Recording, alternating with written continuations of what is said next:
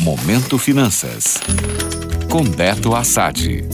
Olá, ouvintes. Beto Assad aqui com vocês e hoje vamos falar sobre o início de semana conturbado nos mercados financeiros. Quem acompanhou os noticiários durante o final de semana deve ter notado que dois bancos norte-americanos quebraram entre sexta-feira e domingo. O primeiro deles foi o Silicon Valley Bank, ou SVB, seguido pelo Signature Bank. No caso do SVB, foi a maior falência de uma instituição financeira nos Estados Unidos desde a crise de 2008. Ele era um banco fundado em 83, conhecido por financiar startups. E o principal motivo de sua falência tem a ver com a alta de juros nos Estados Unidos.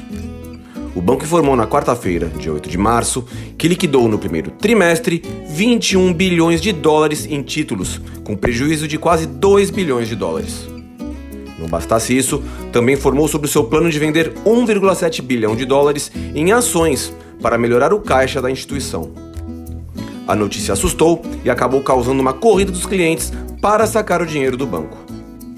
Para piorar a situação da instituição financeira, parte do valor sacado estava investido em outros ativos de menor liquidez.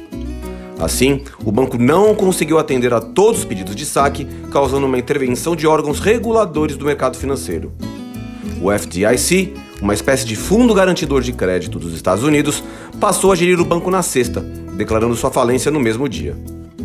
Como comentei no início, a razão que levou a instituição à bancarrota foi a alta de juros nos Estados Unidos, já que o banco possuía títulos do governo mais antigos, com uma rentabilidade bem inferior ao que está sendo praticado atualmente. Quando colocamos ainda na balança que os juros altos tiram o incentivo das empresas buscarem financiamento, a situação do banco se tornou insustentável. O resultado foi um temor generalizado se espalhando pelo mercado e trazendo apreensão ao longo do final de semana.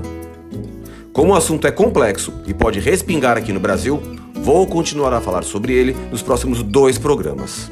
Fiquem atentos. Gostou? Para saber mais sobre o mercado financeiro, acesse meu Instagram, beto.assad. Até a próxima!